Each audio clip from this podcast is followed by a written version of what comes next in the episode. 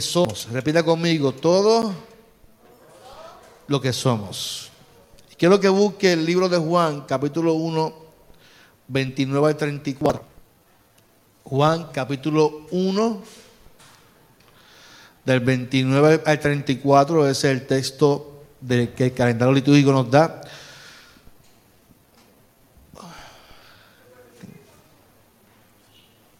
Juan capítulo 1 del 29 al 34.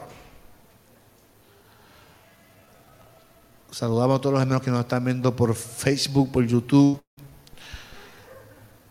Juan capítulo 1 del 29. ¿Lo tienen todos? Amén. Qué bueno es el Señor. Eh, que yo leo la traducción lenguaje actual. Y dice el texto que al día siguiente Juan vio que Jesús se acercaba y entonces le dijo a toda la gente, aquí viene el Cordero de Dios, que quita el pecado de la gente del mundo. Por medio de él, Dios les, perdonará a ustedes todos sus pecados. Yo me refería a él cuando dije, después de mí viene uno que es más importante que yo, porque existe desde antes de que yo naciera. Yo no sabía quién era, pero Dios me mandó a bautizar con agua para que todos puedan conocerlo. Yo vi cuando el Espíritu de Dios bajaba del cielo en forma de paloma y se colocaba frente sobre él. No sabía yo quién era él, pero Dios me dijo, conocerás al que bautiza con el Espíritu Santo cuando veas que mi Espíritu baja y se coloca sobre él. Ahora lo he visto, dice Juan, y les aseguro que Él es el Hijo de Dios. Señor, en esta mañana te damos gloria y honra. Gracias por tu presencia. Gracias por tu amor, por tu palabra y que podamos afirmar que todo lo que somos es por ti, Señor. En el nombre de Jesús. Amén. Amén. ¿Se puede? El texto que sigue después es el texto donde Juan estaba en el mismo lugar con dos discípulos y vieron que Jesús pasaba y Juan le dice a dos discípulos, miren que aquí viene quién, el Cordero de Dios. Y los dos discípulos que estaban ahí, era Andrés, y estoy suponiendo que era Pedro, decidieron seguir a Jesús. Y eso dice, ¿y ustedes qué quieren hacer? Maestro, queremos seguirte a ti. Queremos saber dónde tú vives. Ah, bueno, pues síganme. Y los dos se fueron con Jesús para saber dónde vivían. Es interesante cuando leemos el texto, eh, porque aquí estamos hablando de Juan el Bautista. Y cuando hablamos de Juan el Bautista, hablamos de su, que Juan está ofreciendo un testimonio a la gente que está escuchando. Y es importante hablar del testimonio y mejor aún cuando Dios nos ha confirmado algo en el proceso. Antes con este entonces. Antes Juan solo podía hablar de esa venida de Cristo como promesa, ahora lo puede identificar sin problema y de qué manera reconoce a Jesús. ¿Cómo se identifica? Yo pregunto, ¿cómo se identifica a Jesús? Hazme un favor, Carmen.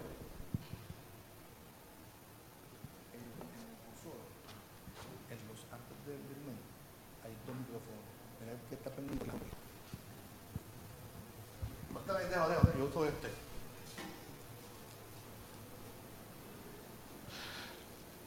¿Cómo, podemos identificar a Jesús? Pues, pues, Juan lo identifica como el Cordero de Dios.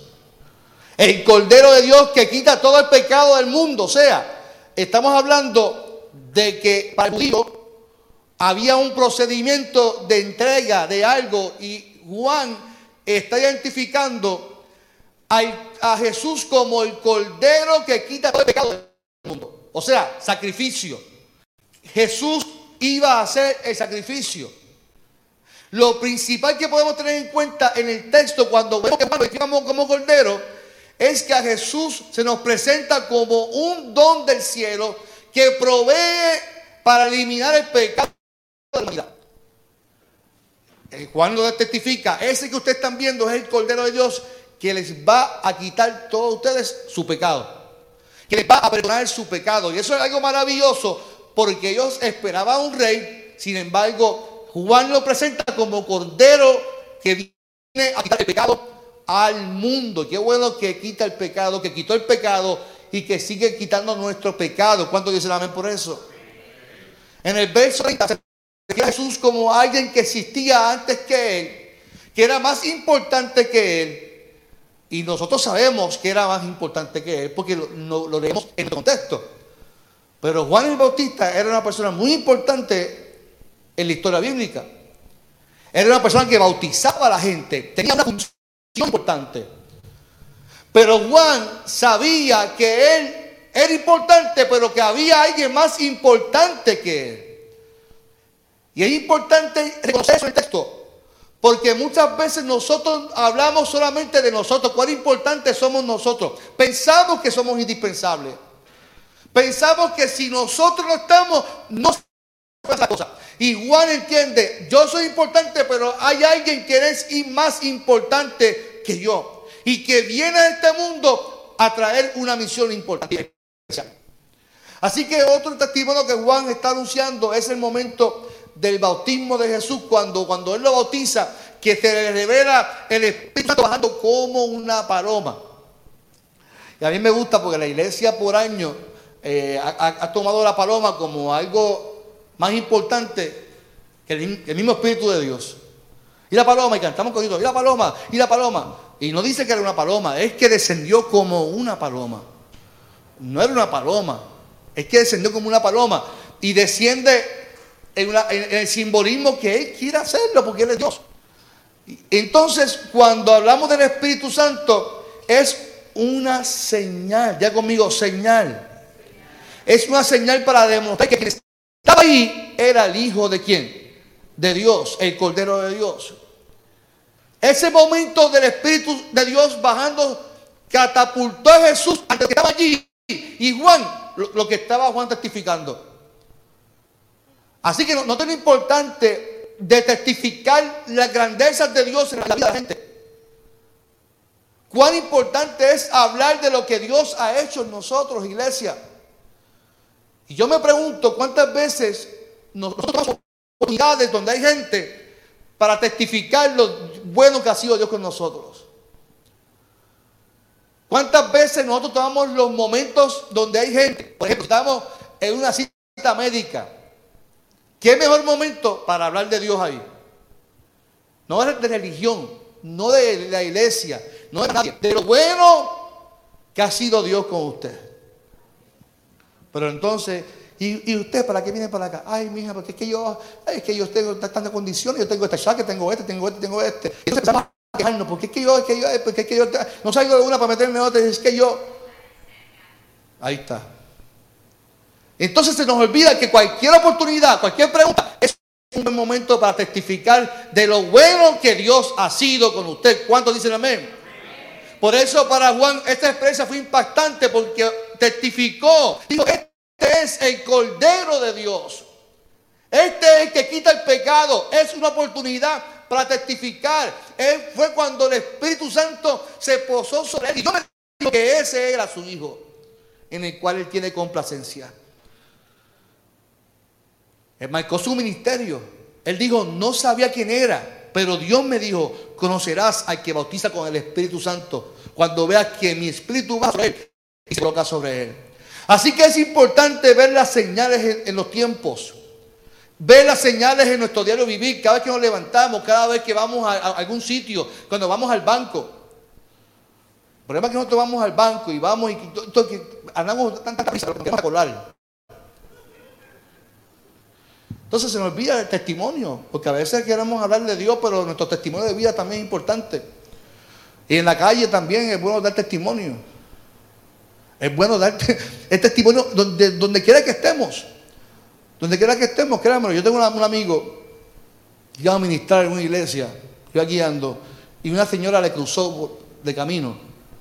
Y él se paró para insultar a la persona. A mí que iba a ministrar, iba a, cantar y a predicar. La insultó. Y cuando fue, ahora vemos aquí al hermano tal, y la primera persona que estaba en el banco, ¿quién fue? La persona que insultó en el camino. Y yo no estoy hablando de un chiste, esto pasó en la vida real. Él me dice, yo no sabía dónde meter la cara, a mí se me fue la comunión. Y yo, ¿a quién se le ocurre, brother? Porque se nos olvida que cualquier oportunidad es un testimonio de vida. Es importante ver los señales, los tiempos, y, nuestro testimonio de vida es importante entenderlo, nuestro diario vivir. Cada día, cada mañana es una nueva y buena oportunidad para ver, testificar lo grande que Dios es en nuestras vidas. ¿Cuántos dicen amén por eso en esta hora? Entonces, yo cuando leo el texto, cuando veo todo lo que este Juan testifica, con todo esto que Juan está hablando, lo que está haciendo es, Juan está desviando la atención de los que quieren seguir a Juan a Jesús. Juan está enviando toda atención no en su persona, sino en Jesús. Juan dice, yo era importante, pero ahora viene lo que es más importante que yo. Por lo tanto, Juan quiere desviar la atención. No me sigan a mí. No me sigan a mí. Sigan al que es más grande que yo. Está enfocando la atención de la gente en Jesús. Y ante la confusión, porque recuerde también que mucha gente pensaba que Juan era el, Mesías. Preguntaban, ¿eres tú el Mesías? No, no, no soy yo. Es el que viene porque quiere hacer cosas mayores de las que yo he hecho. Y ante la confusión, Juan testifica, Jesús es el escogido, Jesús es el Hijo de Dios, en el cual Dios tiene presencia. Y esto es importante para nuestras vidas de hoy día donde todo se basa en lo que publicamos, en lo que yo soy, lo que yo soy, en querer ser Es importante que entendamos que todo lo que somos, iglesia, todo lo que hacemos, el centro debe de ser Jesús. Dos amén solamente y bajito. Juan recibió la revelación por medio de Dios, le dio la señal para identificarlo, ahora le hablar de él y no del mismo. Juan no tenía que hablar de él, tenía que hablar de Jesús.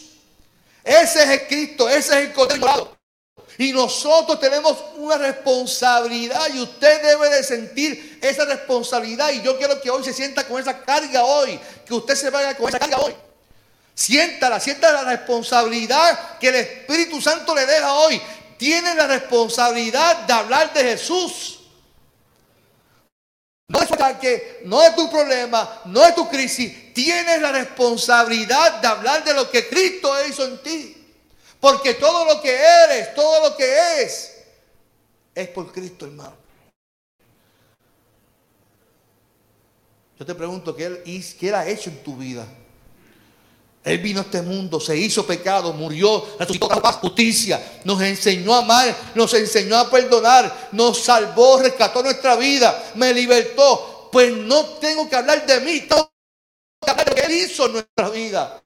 Tengo que hablar de lo que todo lo que soy se lo debo a Él. Es por Cristo. Él fue quien murió. Él fue quien resucitó. La gloria y la honra tiene que ser para Él. Y qué bueno que podamos cantar que Jesucristo basta. Porque es suficiente en nuestra vida. Yo no sé qué usted espera, pero si Él basta, Él lo llena todo, iglesia. Él lo llena todo. Les traigo un ejemplo con la carta que corresponde al, calendario litúrgico de, hoy. Y quiero que busque 1 Corintios capítulo 1 de 1 al 9. Busque 1 Corintios capítulo 1 del 1 al 9. Porque había una problemática en, la iglesia de los Corintios y, Pablo la ataca de manera magistral. Había una división en la misma iglesia porque algunos seguían a Pablo, algunos seguían a otro. Y Pablo ataca eso de raíz y dice en el capítulo 1 de 1 al 9 dice, queridos hermanos de la iglesia de Dios en Corinto, reciban mi saludo y de nuestros hermanos Sóstenes, Yo, Pablo, deseo de todo corazón que nuestro Padre, nuestro Padre Dios y el Señor Jesucristo les den mucho amor y paz. Dios me eligió para ser apóstol de Jesucristo y también los eligió a ustedes para que vivan unidos a Él y formen parte de su pueblo elegido. Así estarán unidos a nosotros y todos los que adoran y alaban a nuestro Señor Jesucristo en todo el mundo. Siempre le doy gracias a Dios por ustedes. Dios fue bueno y les dio a Jesucristo. ¿Le dio? Le dio a Jesucristo. Y además los ayudó a que comprendieran su mensaje y lo comunicaran mejor. ¿Qué comunicar? Testificar. Ustedes creyeron totalmente en el mensaje de Jesucristo. Por eso, mientras esperan que Él vuelva, no les faltará ninguna bendición de Dios. De ese modo no dejarán de confiar, en Él. Y cuando Jesús llegue, nadie los acusará de haber hecho algo malo. Dios los eligió a ustedes para que compartan todo con su Hijo Jesucristo, nuestro Señor, y Él siempre cumple su palabra. Aquí Pablo está enfatizando el mensaje en Jesús. Ustedes conocieron el mensaje, ustedes hablan del mensaje, pero ¿cuál es el problema aquí? Si usted lee los versos después, en el, verso 12, dice, mientras que algunos dicen, yo soy de quién? De Pablo. Otros dicen, yo no soy de Pablo, yo soy de Apolo. Y otros dicen, pues yo no soy de Apolo, de Pablo, yo soy seguidor de quién? De Pedro. Qué barbaridad. Y aún otros dicen, pues yo no, a ninguno de los tres, yo sigo a Cristo. Y esto pasa cuando nos centramos en seguir a los seres humanos. Pues yo soy seguidor del pastor Carlos Armando y que él se va, yo me voy también. Y si esto, y, toda la gente sigue a los pastores muchas veces, como si los pastores fueran el centro de la iglesia. Los pastores somos pastores, somos ángeles que pasamos por las iglesias para pastorear, para acompañar. Pero después de mí vendrá otro y lo hará mejor que yo. Y Después que vino de mí vendrá otro y lo hará mejor también. Porque así es la, la iglesia no le pertenece ni a usted ni a mí. Le pertenece a Cristo. Porque Él es el centro de la iglesia. Y Pablo dice, oiga, pero es que usted no puede centrar su ministerio ni la, la, iglesia en Pablo, ni Pedro, ni Juan, ni nadie, ni Apolo. Escuchen la palabra de Pablo. Pablo comienza a dar gracias por su ministerio dice, yo doy gracias a Dios porque yo he bautizado solamente a tres personas. Pablo dice, yo estoy claro que yo no, voy a que haga, yo no vine aquí a bautizar a nadie. Porque él es apóstol, él, es pasajero, él llega, predica y, y funda iglesia y sigue por su camino. dice, yo he bautizado a tres personas en mi vida. Y doy gracias a Dios porque yo no fui llamado a bautizar, yo fui llamado a anunciar la buena noticia de salvación. Dice Pablo en la carta de Corintios.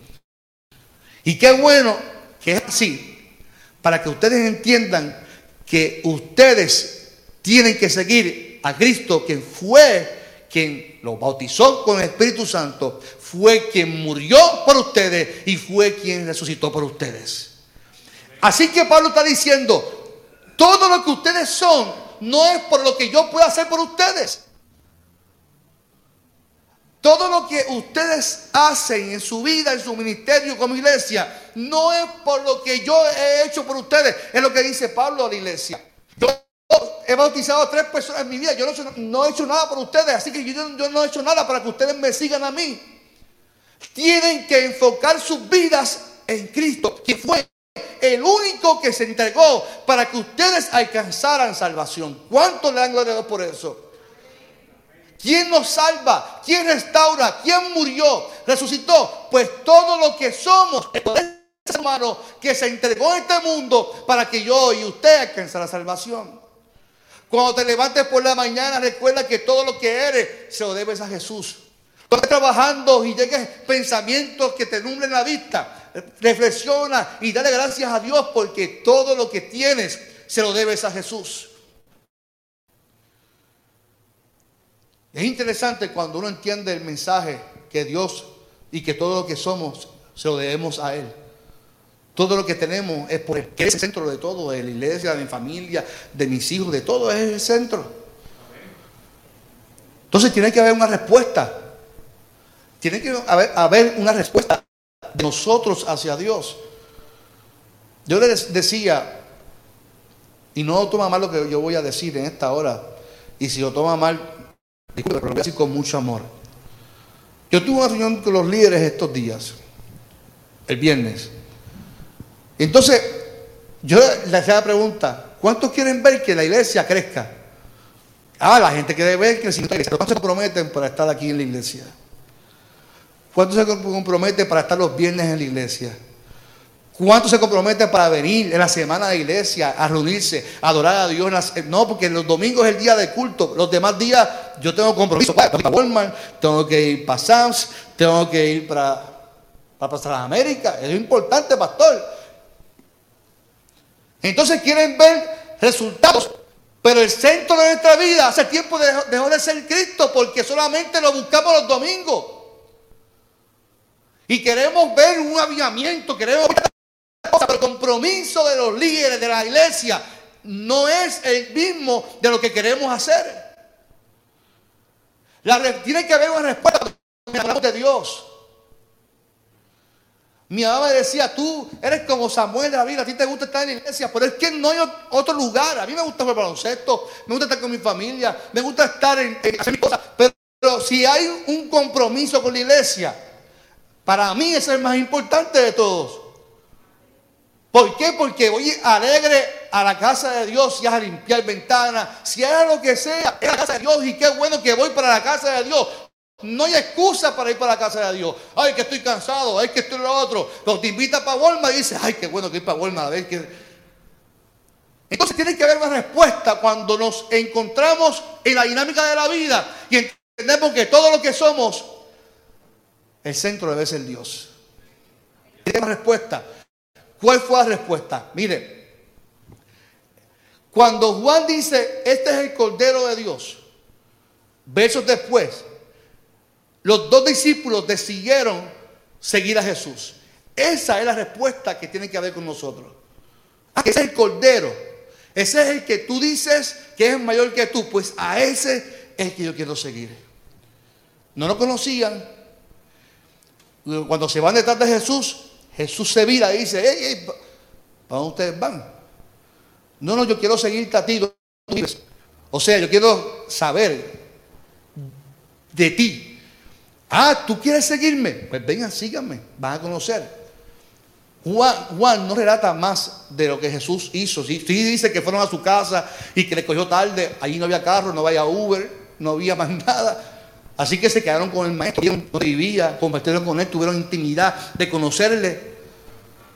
Pero es interesante que la respuesta de estos dos fue dejarlo todo y seguir a él para conocerle. La respuesta del ser humano cuando conoce al Cordero de Dios simplemente es seguirle. Nada en esta vida nos puede causar más placer, más satisfacción que seguir a Jesús que hacer las cosas para agradar al corazón de Dios. Jesús dijo, síganme y van a ver donde yo vivo. Fue la respuesta de Jesús. ¿Sabes qué? Si Jesús es el Cordero, Jesús es todo lo que somos, no importa en dónde estemos, en qué circunstancias estemos, la verdad que hay que seguirla a Él, hermano. Hay que seguirla a Él. Muchas personas dicen, yo aceptaré a Jesús cuando deje de hacer tal cosa, cuando deje de beber, cuando deje de fumar, cuando deje de pecar. Ah, pues, pues, nunca entonces lo porque pecamos cada día. Sí, porque pensamos que la iglesia es para gente perfecta, para gente perfecta. Entonces la iglesia no es para gente perfecta. Porque comenzando conmigo, hacia allá, yo no sé, yo veo mucha, mucho, mucha aureola, mucha, mucha gente santa aquí, yo me siento pegador. comenzando conmigo, entre todo, somos gente que fallamos. Entonces, si usted puede ir a mirar en mí, no, es porque el pastor, en algún momento se va a desilusionar. En algún momento usted va a decir, ay, este pastor me falló. Sí, le voy a fallar porque soy ser humano. No me estoy justificando, pero es así. Mi esposa, que, nos casamos, y dijo, yo me casé con este príncipe, y, mi, la, y la, ay, si yo me casé con el sapo es desilusión. Entonces yo que estoy intentando dormir y me meter con el codo, ¡pa! ¡Mírate para allá! Que me mire para dónde, que te mires para allá, no me dejas dormir, tú estás roncando muy alto, bajar el volumen a tu ronquido. Y yo también.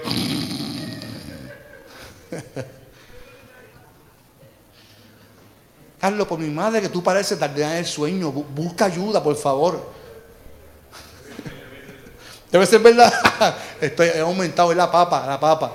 La papa, es la apnea, apnea. Pues mira, pues, hago el compromiso que por mi salud voy a buscar ayuda. Mira mi esposa cómo hace, mi esposa. yo es que la conozco como si yo. Ahora me va a decir en el camino, lo dijiste en el altar. ¿Qué? ¿Lo dijiste en el altar, Carlos? Busca ayuda. Lo, voy a hacer, mi amor. Porque en estos días me he preocupado. Pero hasta en eso uno se casa con una idea de que todo va a ser perfecto. perfecto. ¿Por qué? Porque nosotros ponemos esta mirada en la perfección de la humanidad nuestra. Seguir a Jesús es seguir lo mejor en nuestra vida.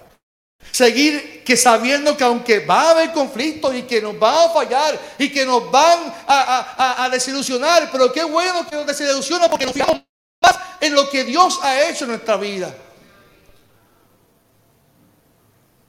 La respuesta de estos fue instantánea. Jesús es todo lo que yo necesito para seguirlo, para que mi vida tenga paz. Jesús es el centro de todo. Nunca siga a los seres humanos, nunca siga a los seres humanos. Y lo va a seguir quizás solo por las redes sociales, mi amado. Sígalo, dile follow. Y mira, yo, yo, estos días yo fui a visitar a, alguien al hospital y me encontré la, la, mamá de un amigo mío que trabajó conmigo. Y yo, Nacho, si yo sigo por Facebook, pero Nacho, pues, ella pone unas cosas. Yo dejé de seguir a mi hijo porque pone unas cosas que me envuelven loca. Y yo, pues mira, así es. A veces uno sigue gente en las redes sociales y si no te gusta, hay un botón tan lindo que dice unfollow. Eh, eh, usted lo hace también en la vida real. Si alguien te falló, faro, ya no es mi amigo. Te perdono, pero está bloqueado. Hay gente que está aquí en la vida real y te quieren hacer daño. Pues tú, mire, los bloqueas, los reportas a Dios, Señor. Ilumínalo o elimínalo.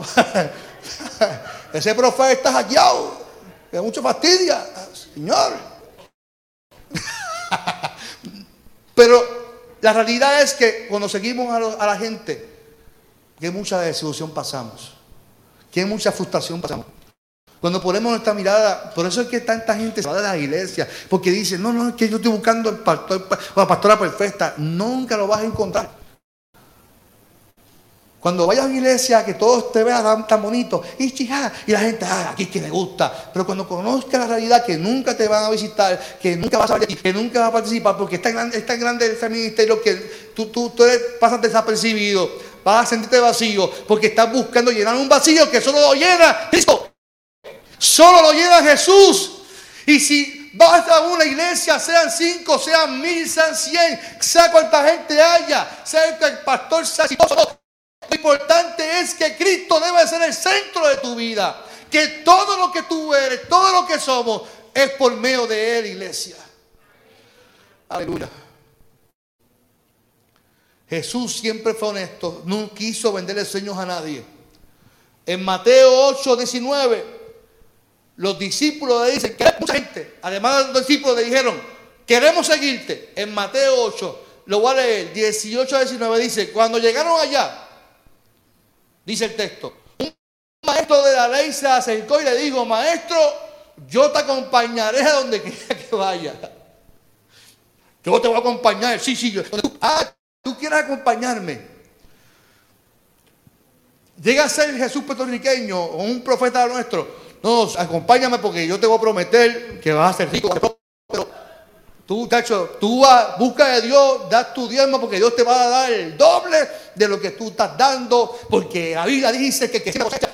Empezamos a mezclar la sembra, de cosecha con la finanza y la gente, wow, eso es lo que estoy buscando. No, no, no. Jesús le dijo, las zorras tienen cuevas para dormir. Las aves que tú ves volando tienen nido para dormir. Mas yo el Hijo del Hombre, no tengo ni dónde recostar mi cabeza. Jesús no le prometió a esa gente que quiera seguirle villas y castillas. Si tú quieres seguir a Jesús, el centro de todo es Él. El centro de todo. No lo busco para que me provea, no lo busco para que me prospere, lo busco porque simplemente Él es el Hijo de Dios, el Cordero de Dios, que viene para perdonar el pecado de la humanidad. Y cuando yo conozco a ese Hijo de Dios, mi respuesta debe ser seguirla a Él, porque todo lo que soy, entiendo que se lo debo a Él. Jesús no te va a vender placeres ni riquezas. Eso se lo dejamos a los predicadores de prosperidad que vienen todos la Biblia. Jesús te promete ser tu centro, traerte bienestar a tu vida. Él promete estabilizar tu vida. Él promete restaurar tu vida. Él promete sanar tu vida. Él promete redimir tu vida. Él promete traer bendición a tu familia. Por eso, todo lo que somos, se lo debemos a Él. Todo se lo debemos a Él. Cuando usted se levante por la mañana, mira a su familia, gracias a Dios te lo debo a ti. Es por tu gracia, no lo merecía. Cuando te montes en el carro y vayas al trabajo, gracias a Dios porque no merecía. Cuando vengas a, la iglesia, entiende que la, oración no es para satisfacerme a mí. La, oración, iglesia, no es para que yo me sienta bien. Mucha gente se molesta porque que te cantan bonitos nuevos, porque allá, porque la música, porque lo otro. la oración no es para ti. No es para que tú te sientas contento. O sea, la gente tiene que entender que cuando va a una iglesia, el culto de oración es para Dios, no es para usted. No, si no cantan esto, el himno así, me voy. Pues váyase entonces, porque todo usted quiere que el culto El centro, todo lo que somos, es para quién? Para Dios. Es para Dios, no es para más nadie. Ni para mí, ni para nadie. El centro es Dios. En tu familia. Bueno, si tú quieres en tu casa, pues haz las cosas como tú quieras. Pero aún así, si haces como tú quieras, va a fallar. Tienes que ser como Dios establece en tu familia. Porque todo lo que somos se lo debemos a Él. Y qué bueno escuchar a Evelyn. Te reviste decir que hace 20 años atrás tú cogías hartada bofeta a esa mujer allí. Pero como tú has puesto a, Jesús como centro de tu casa, que yo también cantazo, me imagino, me gusta en broma. Yo imagino esa mujer diciendo, mira, y el marido, no, te metas con mi mujer porque esa mujer está más tomada. Yo no creo que el cantazo tampoco de ella. Pero qué bueno que podemos saber que Dios transforma nuestras vidas, nuestro carácter. Porque Él es el centro de nuestra vida. Él es el centro de, nuestra familia, es el centro de tu casa. Él debe ser el centro de tu trabajo, de todo lo que tú te pongas en tu vida. Él debe ser el centro. Y hoy cuando tú estás aquí, afirma conmigo, todo lo que soy, se lo debo a Él. Todo lo que soy, todo lo que somos, se lo debemos a Él. Ponte de pie en esta mañana a ver, Señor.